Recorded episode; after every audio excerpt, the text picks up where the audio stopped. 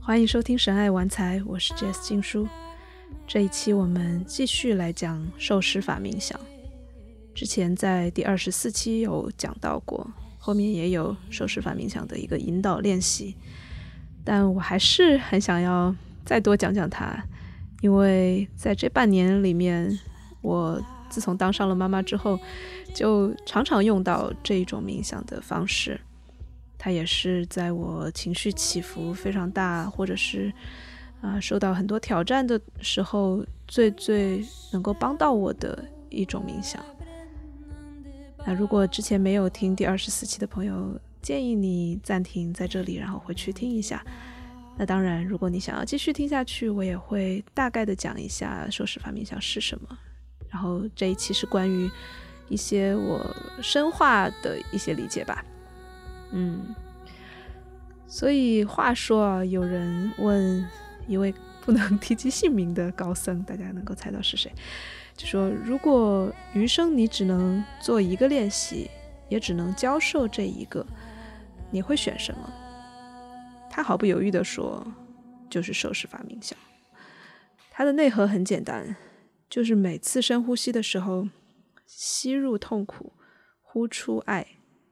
那在我的理解中，受施法之所以有如此大的力量，是因为它直击了人类受苦的根源，也就是我们追求快乐、逃避痛苦的习性。当然，我不是说我们要反过来，呃，追求痛苦、逃避快乐，我觉得那又是另外一种极端，而是说我们不要被这种习性所引导，然后去没有觉知的去做一些选择。比如说，我们大部分人是条件反射式的追求短暂的欢愉，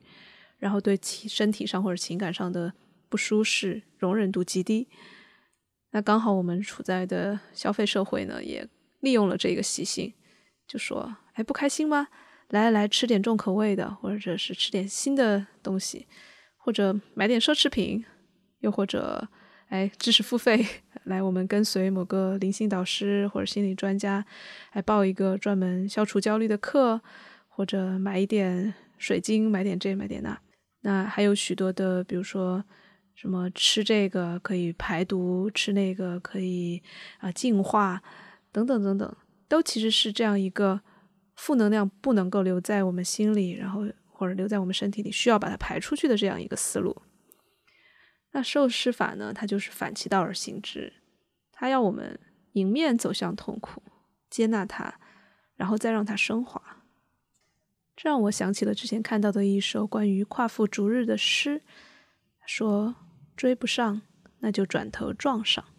在受施法冥想里面，你也经常会有这一种：我遇到了困难，我遇到了所谓的负能量，遇到了我们集体无意识里面的阴影。就撞上去，甚至撞出一个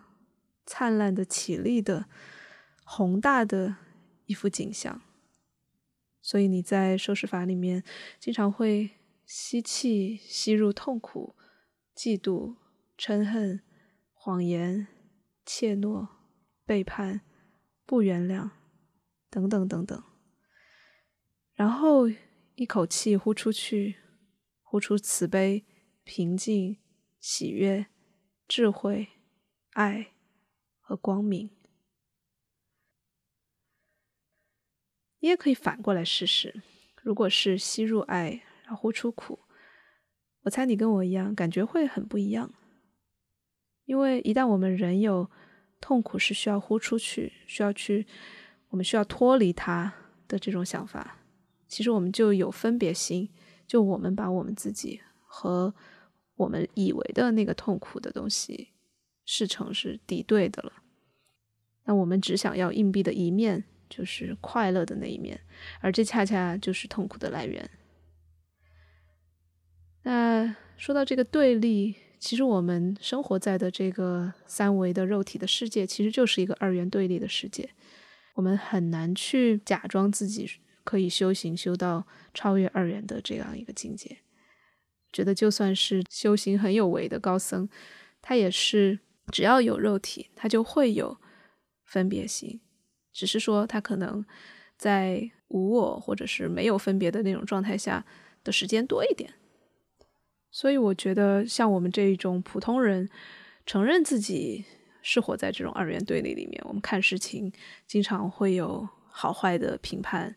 经常会有快乐和痛苦的这样一个区分，那没关系。我觉得我们超越二元的方式，恰恰只能是彻底的拥抱这种二元，而其实呼吸也就是一种二元，对不对？就你有有收缩有扩张，它不是一种最最终极的那一种没有动态的那种平静。那我们既然是有有收缩有扩张的，那我们就去利用这一个收缩扩张，然后再把爱和黑暗给融进去，就是一种。在二元里面超越二元的一个方式，所以在这样一次又一次的二元的摆荡里面，我们终究会理解受施法深层的信念，那就是世界已然圆满，我们无需挑剔，因为每次吸入的所谓的负能量，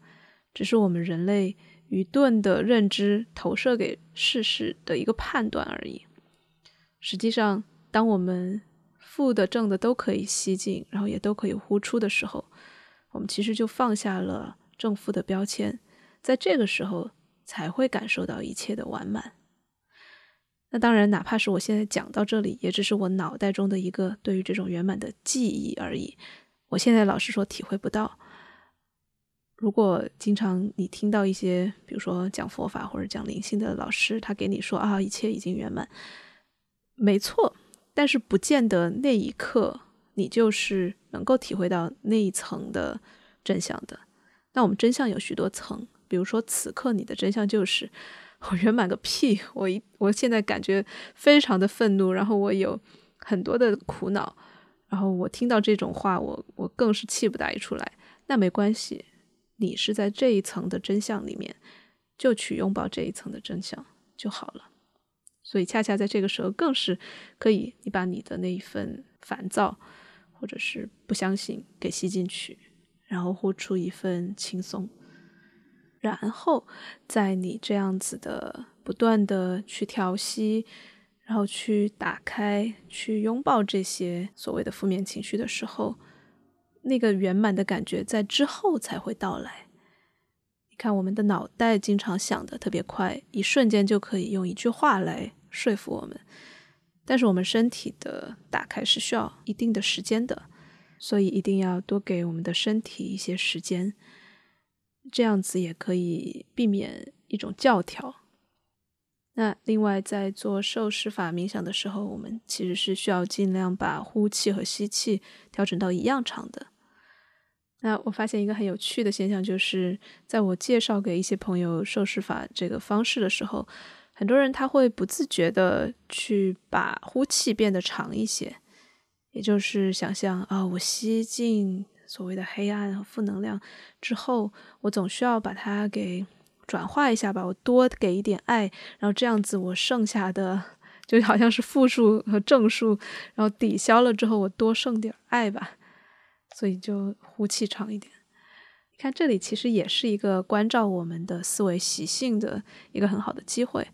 那就是哪怕在做这种反转之后的呼吸练习的时候，我们可能还是带有一个小小的旧有的习惯，就是那爱还是要好一点的，比比痛苦，所以我们稍微长一点。但是如果你真的去体会这一种呼吸、呼气、吸气尽量一样长的。这种收拾法冥想的时候，它其实你会感受到一种大彻大悟的平等性，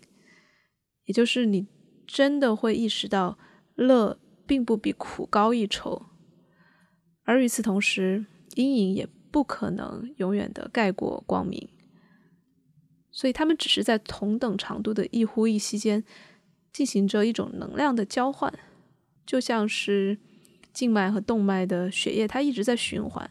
这种交换和循环，它没有好坏之分，或者说在更高意义上，它没有好坏之分。就我还是重复啊，就是如果你现在觉得它就是有好坏，那就去认可到自己这一层的现实。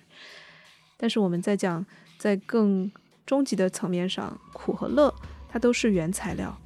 那我们的呼吸，我们的心，它是像炼金术士一样，不管你扔什么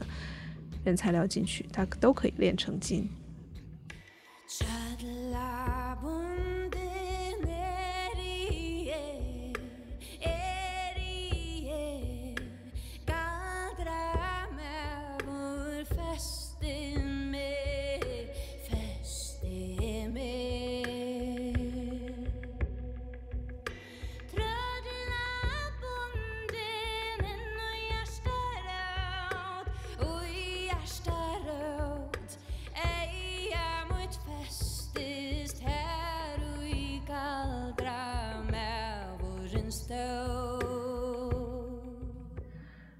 受施法冥想，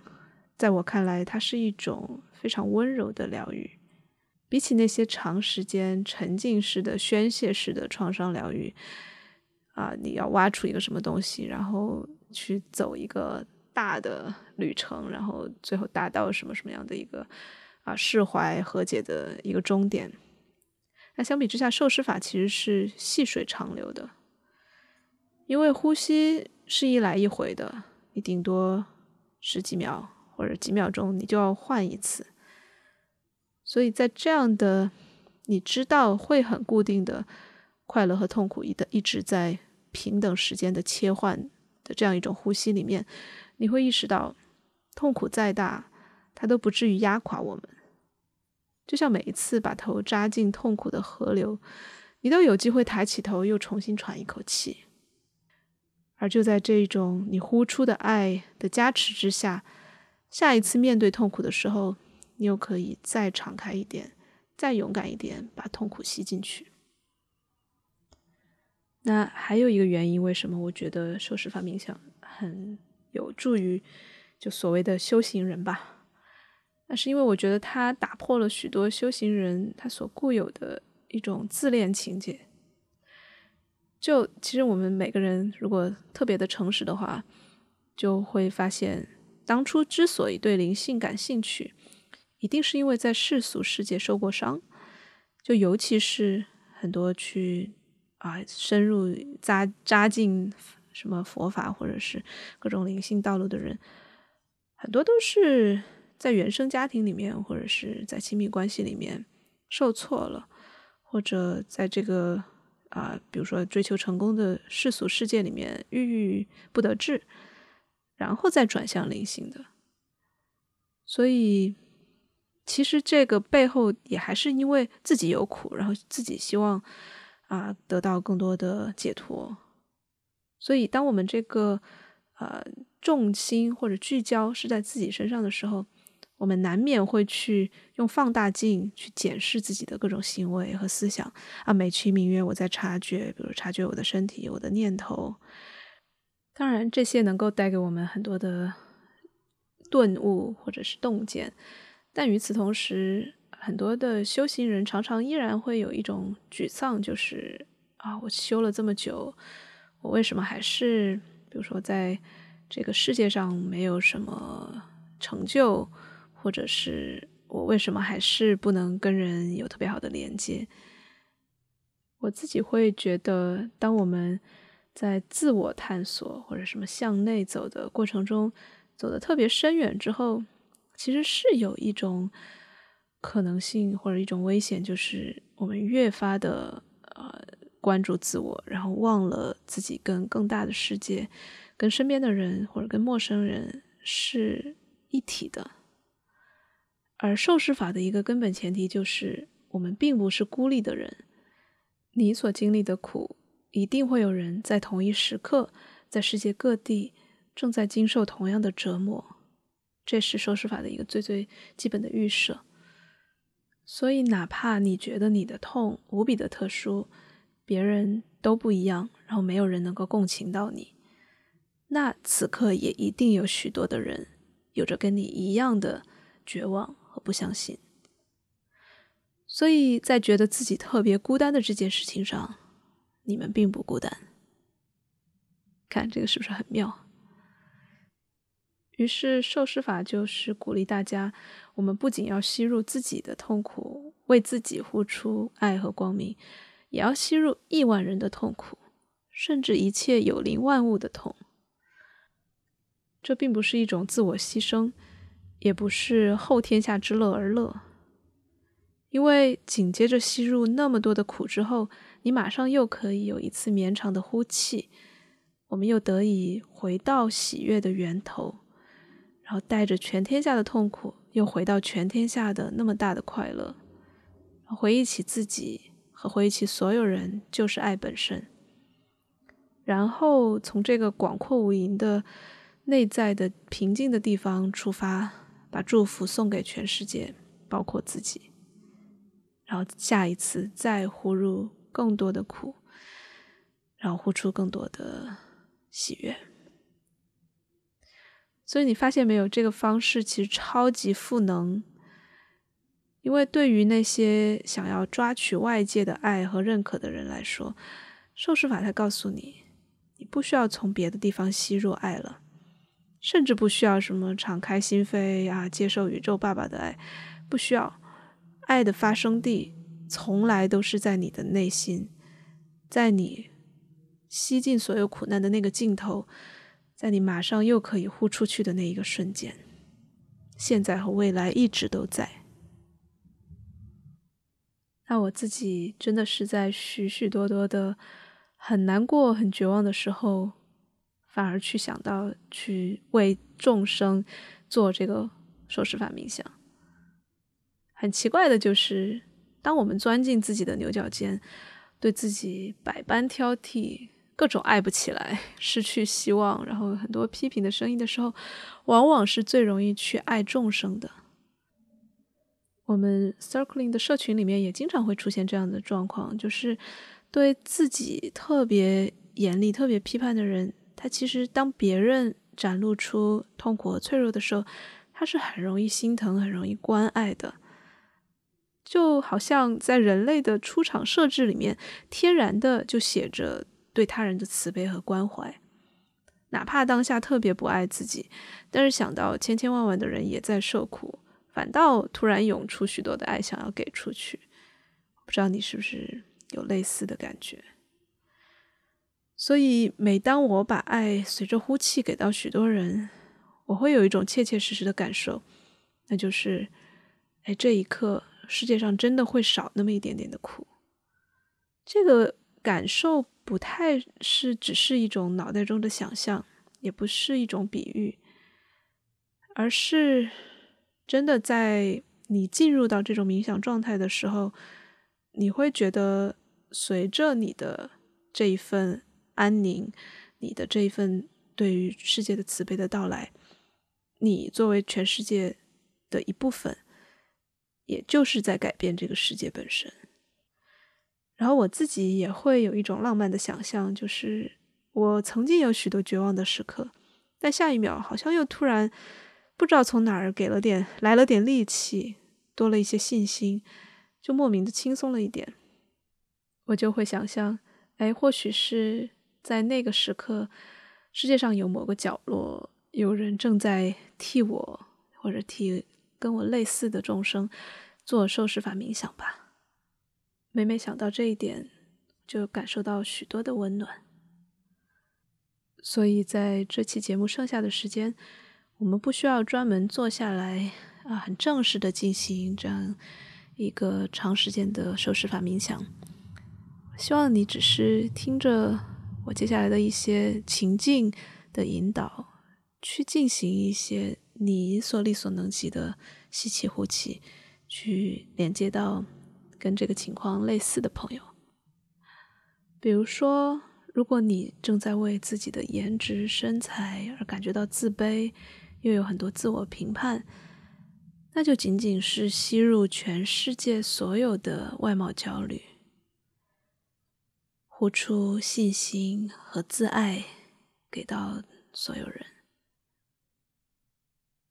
如果你不喜欢现在的工作，对未来又很迷茫，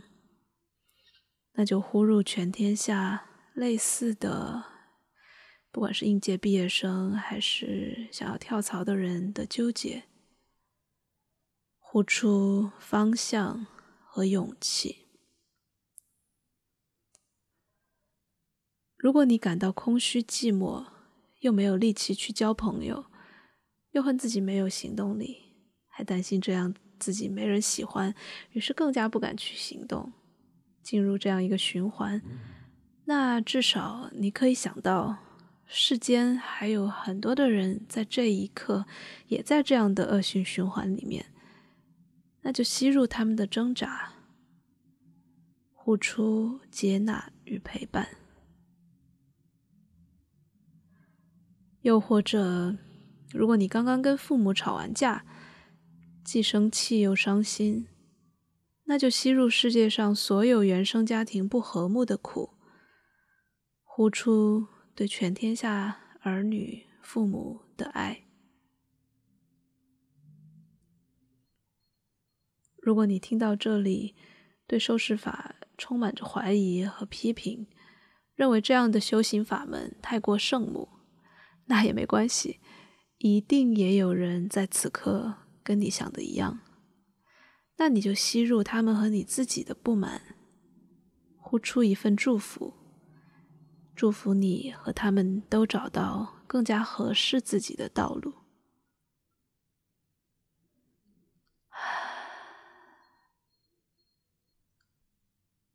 那今天的讲解就到这里了。如果你想要练习一段受施法冥想，然后跟随冥冥想引导音频的话，呃，我在章鱼觉醒社群里面有一个专门针对与母亲的关系这样一个很具体的议题所进行的受施法冥想。所以，如果你有兴趣，非常的欢迎你下载知识星球 APP，搜索“章鱼觉醒”，就可以加入我们。那现在加入还可以获得三个月的免费的 Circling 会员。我们在 Circling 的线上活动里面，每天都会聚起来，哎，观察，然后互相的照见，互相的给予关怀。那有时候也会有专门的冥想引导的活动。啊，在章鱼觉醒的社群里面。大家也经常会分享一些庆祝的时刻，或者自己的 emo 时刻，嗯，都会得到很多的关心，或者是接纳。嗯，我自己很珍惜有这样的一个社群，也希望在这里遇见你。好啦，今天的节目就到这里了，我们下期再见，